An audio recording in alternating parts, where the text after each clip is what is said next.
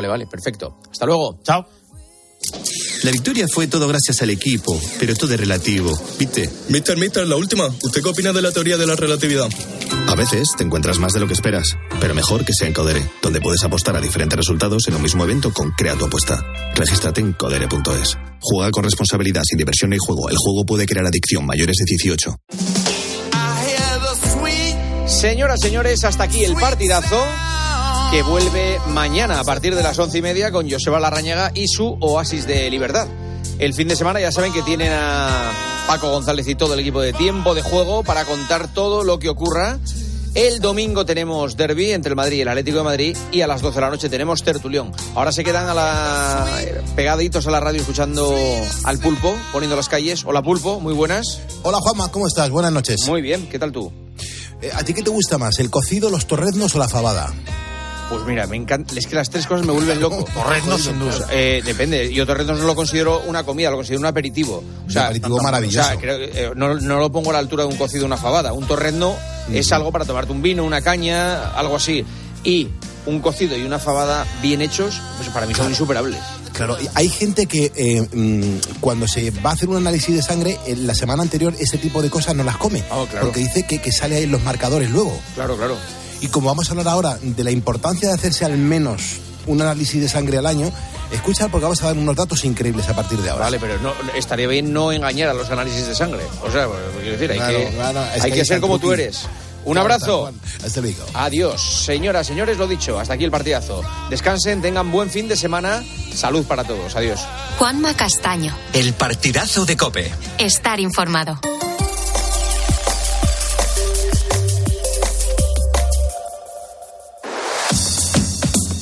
Carlos Moreno, El Pulpo. Poniendo las calles. Cope. Estar informado. Estar informado y estar acompañado. Muy buenas noches. Yo soy Carlos Moreno el Pulpo. Tú por escucharme eres un ponedor y tras el partidazo comienza también el temazo de Poniendo las calles. Este macro programa de radio que se realiza en directo todos los días y que te acompaña entre la una y media de la madrugada, es decir, desde ya y hasta las seis, hora en la que comienza Carlos Herrera. Claro, eh, hoy hay que comenzar, eh, pues bueno, dejando atrás todo lo que vivimos ayer, en la jornada de ayer jueves, un jueves en el que Sánchez, nuestro presidente de gobierno, ha defendido su ley de amnistía y ha prometido al independentismo catalán que todos se verán beneficiados por ella porque no son terroristas. Eh, también un día en el que por primera vez en España Cataluña ha activado la emergencia por sequía. Las medidas restrictivas afectan a 6 millones de personas en Barcelona y Gerona, mientras en un pueblo de Madrid pues una mujer ha sido rescatada. Su pareja la tenía encerrada en un zulo donde la maltrataba y abusaba de ella sexualmente. El agredor, el, agresor ha sido también detenido. Mira, y, y luego todo esto hay que decir que fue noticia ayer. Y a nosotros nos toca ahora seguir adelante hablándote de historias alejadas de la política y sobre todo cercanas al día a día de los ponedores. En este programa de radio no tocamos la política y hablamos de cosas que te van a hacer sentir muy bien. Lo hablaba con Juanma Castaño hace tan solo un minuto. Queremos hablar de, bueno, pues de los análisis de sangre. Desde, ¿Desde cuánto hace que tú no te haces ponedor, que me estás escuchando, un análisis de sangre? Bueno, atención porque los expertos recomiendan realizarse como mínimo uno al año en personas sin enfermedades crónicas. Claro, los análisis es verdad que son muy importantes porque, bueno, pues permiten diagnosticar algunas enfermedades y controlar el estado de nuestra salud. Y cada vez, pues afortunadamente, más y mejor, ¿no? Hay más y mejor control. Y quiero empezar destacando mmm, todo esto porque se está produciendo grandes avances en la sanidad y también en la medicina gracias a esta prueba tan sencilla. Por ejemplo, en la unidad de memoria del Hospital San Pau de Barcelona, han descubierto que, bueno, hay un biomarcador que permite diagnosticar ni más ni menos que el Alzheimer. Eh, poca broma con esto, ¿eh? Diagnosticar eh, el Alzheimer con un 95% de precisión. Bueno, pues para comprobarlo, lo único que hay que hacer es un simple análisis de sangre. Ahora mismo a la 1.34, hora menos en Canarias, por cierto, en facebook.com barra poniendo las calles, eh, hemos activado una pregunta. Si te apetece responder, oye, pues te vamos a ir leyendo, te vamos a ir dando juego, al igual que si le das a seguirnos, también tu nombre me aparece por aquí y te doy la bienvenida, como acaba de hacer José Antonio Cirera y Ana eh, Villacencio. Así que bienvenidos a estos ponedores que se acaban de sumar. Mira, el doctor Alberto Yao es el director del servicio de neurología del Hospital San Pau y San Pau de Barcelona. Y además es uno de los investigadores españoles que ha descubierto este avance tan, novedoso. Alberto, ¿cómo estamos? Buenas noches. Buenas noches. Hay que hablar del Alzheimer, eh, que es una enfermedad que afecta solo en España a unas 800.000 personas. Ojo, 800.000 personas, que se dice pronto. ¿Qué es exactamente lo que habéis descubierto con este estudio y sobre todo por qué es tan importante este, este avance?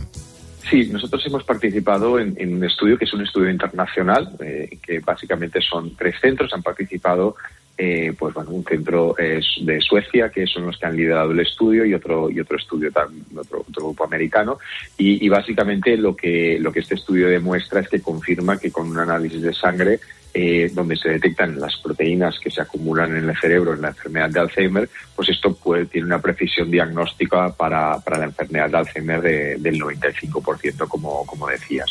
Eh, las proteínas que se detectan eh, son las mismas que estamos mirando hoy en día en, líquido cefalorraquídeo para hacer el diagnóstico, que, que, y el problema principal es que el líquido cefalorraquídeo, claro, para obtenerlo, pues requiere venir al hospital, estar un par de horas, se hace una, una punción lumbar que, y se extrae este líquido, que es el líquido que rodea el cerebro y toda la médula espinal, y se envía al laboratorio. Es decir, que es un procedimiento pues mucho más eh, eh, más, más complejo, requiere más tiempo y es, es ciertamente algo invasivo. ¿no? ahora podemos conseguir el mismo, el, mismo objetivo a través de un análisis de sangre, lo cual abrirá la puerta a poderlo hacer a, muchos más pacientes. es importante destacar que que ahora este estudio lo hacemos con personas que ya tienen síntomas y que ya tienen eh, una pérdida de memoria evidente. No se está planteando para personas que, que no tengan síntomas. Eh, es importante dejarlo claro. Vale, perfecto. Aquí los ponedores estamos eh, tomando, tomando nota de todo lo que nos estás diciendo, Alberto. Eh, yo doy la bienvenida a gente que nos acaba de seguir y que con mucha atención nos está siguiendo en este momento. Alberto Nogueira, Cristina González, eh, Roberto Fraile, Antonio Agustín Valverde, José Antonio Martínez. Mm, bienvenidos a este programa de radio. Pero Alberto, es verdad que, que no sé si estamos hablando ahora mismo de de, que con esto lo que podríamos conseguir es detectar una enfermedad como el Alzheimer antes incluso de que aparezcan los síntomas. Sí, la, enfermedad se puede detectar antes de que aparezcan los primeros síntomas y esto ya se puede hacer con, el estudio de líquido cefalorraquídeo con el estudio de PET. Esto es bien conocido porque la enfermedad de Alzheimer tiene una fase de incubación bastante larga, es decir, que eh, a veces hay una década donde, o más de una década, donde la, sabemos que los cambios en el cerebro se van estableciendo, pero la persona no tiene ningún tipo de síntoma, no se nota ningún cambio. Eh, y esto es lo que se conoce como la fase preclínica de, la enfermedad y es una fase donde eh, se está haciendo, están haciendo diversos estudios de, investigación, pero sí que por otro lado hay el consenso de que eh, no hay que hacer un diagnóstico, utilizar estas pruebas en esta fase de la enfermedad, cuando todavía no hay síntomas fuera de un estudio de investigación, porque todavía hay mucha incertidumbre de, bueno, de cuántos años pueden pasar. Hay personas que pasan a veces muchos años y nunca llegan a desarrollar los síntomas, con lo cual todavía eh, estas pruebas eh, que ahora se hacen a nivel de investigación, las pruebas de sangre, pero que ahora en el futuro próximo probablemente lo veremos ya como parte de la rutina, al menos en algunos hospitales, pues eh, hay que hacerlas solo en personas que tengan ya los síntomas de la enfermedad. O sea que podemos decir mm, que, es como una especie de punto de partida, pero que después de eso habrá que seguir con la línea de investigación porque, claro, eh, mm, esto solamente supone dar un, paso más en el camino, ¿verdad? Claro, ah, esta, esta línea, esta investigación llega en un momento muy oportuno porque eh, en esta enfermedad, en el Alzheimer, eh, están apareciendo tratamientos biológicos, tratamientos que por primera vez pueden modificar el curso de, la enfermedad. De hecho, en Estados Unidos ya hay uno que se está, está aprobado, hay, hay dos, dos, medicamentos que están aprobados en Estados Unidos eh, y que esperamos que en Europa eh, pues estén aprobados eh, en breve. De hecho, en abril la Agencia Europea de Medicamentos se tiene que pronunciar sobre uno de estos medicamentos, que son anticuerpos contra la proteína amiloide. Eh, y, llegan en un momento oportuno porque eh, cuando dispongamos de tratamientos en Europa, eh, una de las maneras habrá que hacer de alguna manera o habrá una presión muy importante sobre el diagnóstico, porque muchas personas querrán saber si tienen o no la enfermedad para saber si se pueden tratar con estos medicamentos. Con lo cual, probablemente llegará un momento oportuno porque eh, necesitaremos disponer de herramientas que nos permitan hacer un diagnóstico a gran escala de una manera mucho más rápida y mucho más sencilla de las de las de como lo estamos haciendo actualmente, que es a través de, de esta función lumbar, como decía. Además, hablabas antes de las proteínas. Lo que habéis detectado es una, una proteína en sangre, pero en definitiva, claro, esto es un, un, biomarcador. Para que lo entendamos todos los ponedores que estamos escuchando ahora mismo la radio a la 1.40, a las 12.40 en Canarias, ¿qué son esos biomarcadores de, de, los que tanto se habla? Y sobre todo, ¿cuál es el, el papel fundamental de todo esto? Claro, a ver, eh, sí, eh, o sea, esto es un biomarcador, como, como, como dices muy bien. Esta proteína es la proteína tau, que es una proteína tau, bueno, una, una forma de proteína tau de, de, que está fosforilada, que está modificada, y es la proteína que se acumula en el cerebro de, de las personas con Alzheimer. Pues lo que ocurre es que esta proteína del cerebro pues pasa al líquido cefalorraquídeo, pasa después a la sangre y la podemos detectar con, con estas nuevas tecnologías eh, y, esto nos indica que hay signos eh, pues biológicos de, la enfermedad de Alzheimer. Entonces, este biomarcador eh, será muy importante ahora para el diagnóstico, pero en el futuro probablemente también será muy importante para ver la respuesta al tratamiento. O sea, habrá necesitaremos de herramientas para saber cuando ponemos un tratamiento para el Alzheimer, estos anticuerpos, necesitaremos saber si, la, si, la, si, si realmente este medicamento está haciendo el efecto que, que debería o no, ¿no? Si está bajando, eh, si, si, está, si están eliminando el amiloide del cerebro, con lo cual esta proteína también probablemente va a ser útil para después ir haciendo controles periódicos y ver si el tratamiento está yendo bien. Claro, eh, hay algo que, mmm, Alberto, que, me llama especialmente la atención, doctor, es sobre todo cómo es ese trabajo que hacéis para, bueno, pues para llegar a obtener unos resultados como estos. ¿Cuál es el proceso que se sigue para llegar hasta ahí y, y sobre todo cómo son esos trabajos, ¿no? Esos trabajos de investigación en el día a día. Cuéntanos, comparte informa información, por favor. Sí, a ver, nosotros este, este ensayo en sangre no, no, lo hemos descubierto nosotros, esto es, una, es un ensayo comercial de una uh -huh. compañía, eh, pero hay varios, hay varias compañías que también han desarrollado ensayos similares y nosotros estamos utilizando eh, otro para nuestras investigaciones. Es decir, que eh, aquí lo que nosotros hemos hecho es validar de alguna manera esta, esta prueba en los pacientes eh, de investigación de aquí del Hospital de San Pau y también de otros dos de otros eh, dos sitios del mundo, de Canadá y de Estados Unidos. Es decir, que aquí lo que hemos hecho es, eh, las personas que se han ofrecido a, la, a participar en la investigación, eh, les hemos medido de alguna manera esta proteína en la sangre. Esto sería una prueba de validación de, la, de las que hemos colaborado con muchos otros eh, grupos a nivel internacional. Por otro lado, luego está las, el trabajo que nosotros en el laboratorio hemos descubierto, biomarcadores, que hasta ahora no eran conocidas. En este caso son otras proteínas, no, no es la proteína tau, sino que son las proteínas que se encuentran en, la sinapsis, que son estas zonas de las neuronas donde se conectan las, las neuronas entre sí. Estas sí que nosotros las hemos desarrollado nosotros, estos, estos, estos ensayos, y, eh, y estamos, eh, estamos viendo cuál es la utilidad. Es decir, que eh, es un poco para explicarte un poco cuáles son los escenarios sí, distintos, sí, sí, claro. ¿no? donde, donde nosotros realmente realizamos todo el trabajo de desarrollar esta prueba y o cuando hacemos una colaboración como en el estudio este de, de Tau donde eh, hay un hay una, un ensayo que ya está funcionando y lo que hacemos es ver la utilidad que tiene en los pacientes de, de, de en este caso de Barcelona, en el caso de Canadá y Estados Unidos, ¿no? uh -huh. para ver cuál es esta precisión, este 95% de precisión que es eh, el dato que, que publica el estudio. Eh, además, eh, bueno, esto es algo muy importante que me llama especialmente la atención, pero sobre todo es cierto que con, con, todo esto que estamos hablando siempre hay que tener como, como pies de plomo, ¿no? Hay que ir con, con, con, cierta cautela, pero podemos hablar de esperanza. A mí me gusta mucho la palabra esperanza. Esperanza para hacer frente al Alzheimer.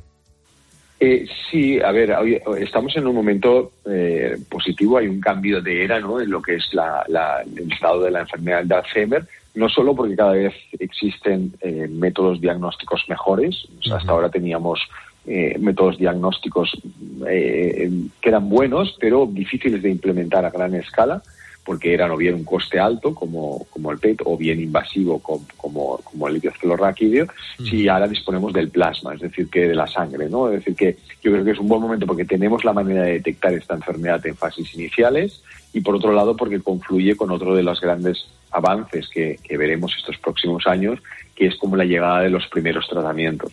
O sea, desgraciadamente los tratamientos aprobados ahora para el Alzheimer, que son los que han estado vigentes durante los últimos 20 años, tienen un efecto sintomático, es decir, que eh, pueden mejorar los síntomas, pero no alteran el curso de la enfermedad. Es decir, serían como un antidepresivo, para entendernos, ¿no? pero no modifican lo que es la, la evolución de la enfermedad. Ahora, por primera vez, ya en Estados Unidos se han aprobado y en, en Europa esperamos que lo hagan pronto, eh, disponemos de unos tratamientos eh, que son capaces de, de frenar la progresión, no, no, no paran la enfermedad, pero sí que reducen la progresión alrededor de un 30%. Es decir, que bueno, un 30% eh, a 18 meses pues es un primer es un primer paso no para eh, intentar reducir no la, la, progresión de esta enfermedad. Eh, ahora ya hay otros, estos son los dos que se han aprobado en Estados Unidos, pero ya veremos que eh, en, en, poco tiempo pues eh, van a salir nuevos tratamientos que sobre esta base pues van a ir mejorando la eficacia. ¿no? Pues eh, hay que decir también sí, que, que son, hay, hay, retos muy importantes porque estos tratamientos son a, actualmente endovenosos, requieren venir al hospital cada 15 días o, o, o, una vez al mes, con lo cual esto plantea dificultades importantes. ¿no? En Estados Unidos ya se están empezando a saturar las unidades de Alzheimer porque están viendo cada vez más pacientes que requieren estos tratamientos y esto hace que eh, ponga realmente mucha presión y mucha tensión sobre los equipos. Pues, eh, doctor Alberto Yao, director de neurología del Hospital La Santa Creu y San Pau de Barcelona, y además uno de los investigadores españoles que, bueno, pues que ha participado en este estudio internacional. Gracias, doctor, por traernos esperanza aquí a Poniendo las Calles y muy buenas noches. Bueno, muchas gracias a vosotros. Un placer. Un placer. Muchísimas gracias, doctor. Bueno, eh, tiene un significado y tiene un porqué. Hoy te estamos preguntando, bueno, pues si a lo mejor en invierno, en este invierno que estamos viviendo, un, un, invierno algo liviano por las temperaturas que no son, no son tan bajas como otros años, pues si te apetece comer cocido, si te apetece comer torreznos, si te apetece comer fabada, eh, claro, si luego te llega un análisis de sangre, sabes que ahí se va a quedar reflejado. Eh, ¿Tú dejarías de comerlo para que esos no te saliesen los, luego los análisis, pues el, exceso de grasas y demás? ¿Estás controlado? ¿Te haces eh, analítica anualmente al menos? ¿Qué planes tienes para este fin de semana? Ya sabes que este es un programa de radio bidireccional, que aquí pintas mucho y que nos encanta leer las opiniones que nos dejáis en facebook.com barra poniendo las calles o los audios que nos dejáis en nuestro WhatsApp en el 662 942 605. Pero estate muy atento porque no todo va a quedar ahí. Es verdad que todos sabemos que la edad es el principal factor de riesgo para, para sufrir enfermedades. Es decir, que conforme más mayores nos vamos haciendo, pues más se deterioran nuestros órganos y más posibilidades hay de tener algún que otro problema de salud. Pero claro, ¿qué te parecería poder saber el deterioro de nuestros órganos antes de que aparezcan los síntomas? Es decir, saber si están, si están bien, si están teniendo en cuenta la edad que tenemos cada uno de los órganos o si están peor de lo que deberían. Bueno, esto es imposible, ¿verdad? Bueno, pues nada más lejos de la realidad. Resulta que un grupo de científicos estadounidenses lo ha conseguido. Y estarás diciendo, oye, Pulpo, ¿y esto cómo lo han conseguido? Pues también con una prueba tan sencilla como un simple análisis de sangre. José Viña Rives es el catedrático con el que hemos contactado de la Universidad de Valencia, una eminencia. Es coordinador del área biológica de la Sociedad Española de Geriatría y de verdad que es una eminencia en, en esta rama. Y aquí está a la 1.48, las 12.48 eh, escuchando y haciendo radio con nosotros en Poniendo las Calles. José, ¿cómo estamos? Muy buenas noches. Buenas noches, Pulpo. Encantado de estar con vosotros. Muchas gracias. Y ya perdón por las horas que se nos ha hecho un, un, poquillo tarde. Pero medir el deterioro de los órganos antes incluso de que aparezcan los síntomas. Me parece fascinante. Me parece de ciencia ficción. Pero es que esto es algo real. ¿Qué, qué importancia tiene ese trabajo? Y sobre todo, ¿qué relación tiene con los biomarcadores que nos decía antes aquí el doctor en unos, hace unos minutos? Tiene mucha importancia. Uh -huh. Se llama biomarcador a cualquier análisis o prueba que nos da algo que tiene el enfermo. Por ejemplo, uno muy fácil y muy conocido, el azúcar en sangre, si está alto, es un marcador de diabetes. Si usted tiene el azúcar alto, es diabético. Eh, no me entretengo en, en, en, determinar, en hablar de la diabetes ahora. Pues desde hace mucho tiempo se estaban y se siguen buscando biomarcadores de envejecimiento y de enfermedades asociadas. Mm. Y esto es lo que se ha logrado ahora, encontrar por medios de biología molecular cuyo crecimiento es espectacular, biomarcadores de daño específico a los tejidos. Es decir, que una persona de 70 años puede estar muy bien de varios órganos, pero no de otro. Y ese otro, haber, no haberse puesto enfermo, sino haber envejecido, que es, que es diferente, envejecer es normal.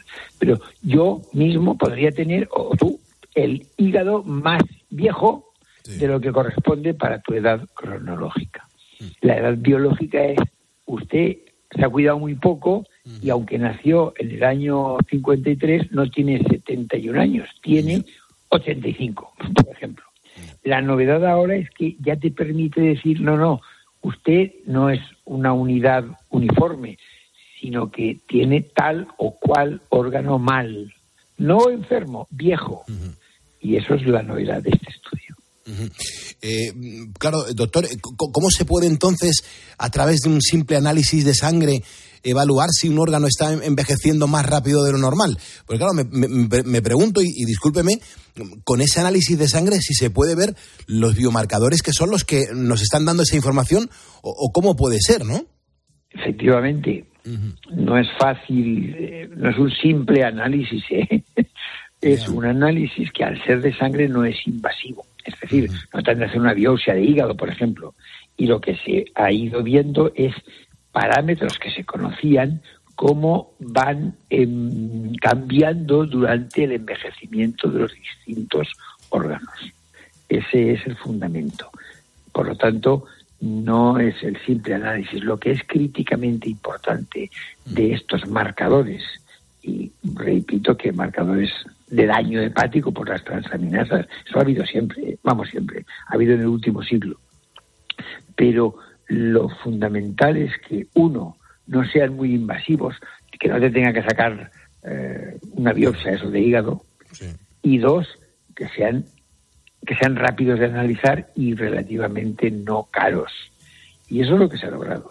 Es decir, que mediante un panel de análisis de sangre poder saber cuál es el órgano que está especialmente viejo frente a tu edad cronológica. Eh, claro, es que en, este estudio eh, he leído que se recogieron muestras de más de 5.000 personas y alrededor del 20% de los mayores de 50 años resultaba que, tenían un órgano que estaba envejeciendo a un ritmo acelerado. Claro, imagino que, que, depende del órgano en cuestión, pero Claro, ¿qué, problemas puede ocasionar algo así? Vamos a ver, en primer lugar, los órganos envejecen. Hmm. Y hay órganos en los cuales uno no, no piensa cuando habla de envejecimiento y envejecen mucho, por ejemplo, el riñón. ¿Vale? Eso es importante que los médicos lo sepan, porque es importante, porque hay parámetros que marcan como usted está, está enfermo y no, no está enfermo, es que se está haciendo mayor. Ya dicho eso, los seres humanos tenemos una enorme variabilidad. Es decir, que, y eso es un concepto del siglo XXI, la aplicación a la medicina de la variabilidad. Es verdad que hay cosas comunes, pues la tensión arterial normal son 12,9 o 12,8, 12,8 centímetros de mercurio, muy bien. El sodio en sangre son tanto pero hay una variabilidad individual y entonces nos encontramos con que es que el 20% de personas de 50 años tienen ya algún órgano envejecido. Ten en cuenta que la expectativa de vida al nacer, cuando nació mi abuela en 1900, eran menos de 40 años, que la gente se moría muy joven. Y eso afortunadamente ha cambiado. Y ha cambiado más en el siglo XX que en toda la historia escrita anterior. Y tiene unas connotaciones eh, personales y sociales tremendas. Personales, oye, fenomenal, mm, vivimos mucho más que... fin. Segundo, siglo XXI. Además vivimos mejor de salud. Ahora, tercero, tenemos un reto que no es un problema, es un reto pues las pensiones, por ejemplo, claro, cuando la gente se moría a los 40, pagarle una pensión a los que viven 70 no era un problema. Ahora es un reto, tenemos un reto y para eso tenemos toda la tecnología. Y es que eh, las personas viven eh, mucho, afortunadamente. Pues bien, como la, como la gente envejece a los 40, 50, aunque no lo queríamos ver, la variabilidad individual da que uno envejece más del riñón, otro envejece más del cerebro, otro envejece más de la vista y por lo tanto los diversos órganos envejecen a diferentes velocidades. Y eso es lo bonito, mm, que las personas envejecemos no todo igual. y lo complejo y lo que nos hemos de dar cuenta es que ya empieza uno a envejecer en el 20% de las personas a los 50 años. Por tanto, hay que cuidarse. Ese mensaje hay que darlo a nuestros oyentes. Cuídense. Sí, sí. Y por eso lo queríamos remarcar, fíjese, directamente en, la portada de este, de este programa de radio, que es muy largo, que acabamos a las 6 de la mañana, pero yo creo que es un tema que tenemos que empezar a concienciar, alertar o compartir información con toda la gente que nos está escuchando eh, en este momento en la cadena COPE, que gracias a Dios son cientos de miles de personas. Eh, yo quiero mandar un abrazo a Antonio Agustín Valverde Gea, que manda un mensaje muy bonito que luego compartiremos con toda la audiencia. Pero doctor, y ya, ya doctor, bueno, eh, le estoy llamando doctor cuando es usted un catedrático de la Universidad de Valencia y además es el coordinador del área biológica de la Sociedad Española de, Geriatría. Pero, eh, José, mm, sí que me gustaría saber qué se puede hacer ¿no? desde el punto de vista médico ante todo esto que acabamos de hablar. Es decir, esos biomarcadores que nos están dando una información y nos dicen que hay un órgano que está envejecido. A partir de entonces, ahí, ¿cómo tenemos que reaccionar? ¿Qué, qué va a ser de nosotros? ¿Qué hay que hacer? Uno, seguimiento. Vamos a ver cómo evoluciona con atención especial a ese órgano. Dos, cambios de estilo de vida específicos. Por ejemplo, si el hígado está envejeciendo, no debe usted ver nada. Si el que envejece es el corazón, chico, pues una copa no te va a hacer tanto daño. No, no, digo que haya que ver, ¿eh? que, hay dudas sobre si eso que se decía que una copa era buena, ¿eh? pero eh, lo he puesto como un ejemplo. Si lo que envejece es el riñón, hay que decir, oiga, beba mucha agua y no sobrecargue el riñón con el esfuerzo de concentrar la orina.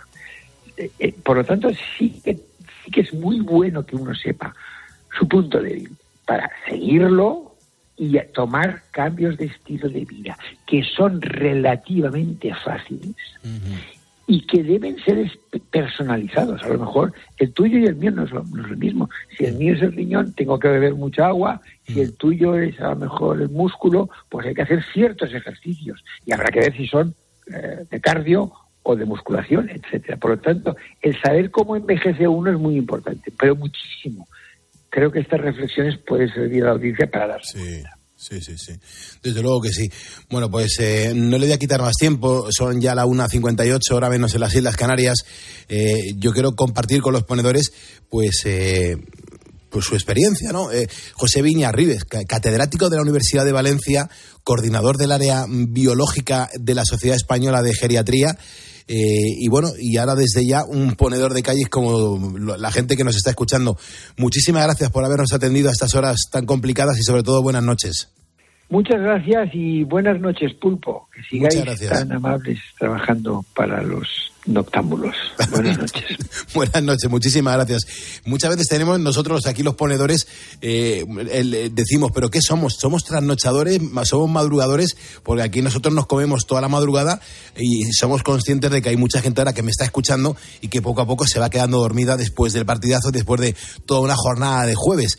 Pero me encanta saber que la gente está ahí y sobre todo recogiendo información tan potente como la que acabamos de contar. Eh, yo quiero mencionar a los ponedores que nos acaban de seguir por primera vez. Esto es audiencia nueva y se les da la bienvenida y se les acoge en este programa de radio. Jorge Rivas, eh, Rafael Tejada, Miguel Ángel Martín, Javi López, Raúl Letón, también Luis Fernández y Amancio Martínez Velardo. Esos son ponedores que se acaban de sumar. Luego tenemos los comentarios que estáis dejando en torno a si cada uno hacemos pues de vez en cuando ese cierto control con los análisis que enseguida los vamos a ordenar y los vamos a empezar a leer porque este es un programa de radio bidireccional. Nosotros hablamos aquí por los micrófonos, pero también nosotros queremos que vosotros, la audiencia, se exprese. Aquí tenéis vuestro espacio. Recuerda que si me estás escuchando ahora es porque eres un ponedor, que nos toca actualizar la información y en tan solo unos minutos arrancamos.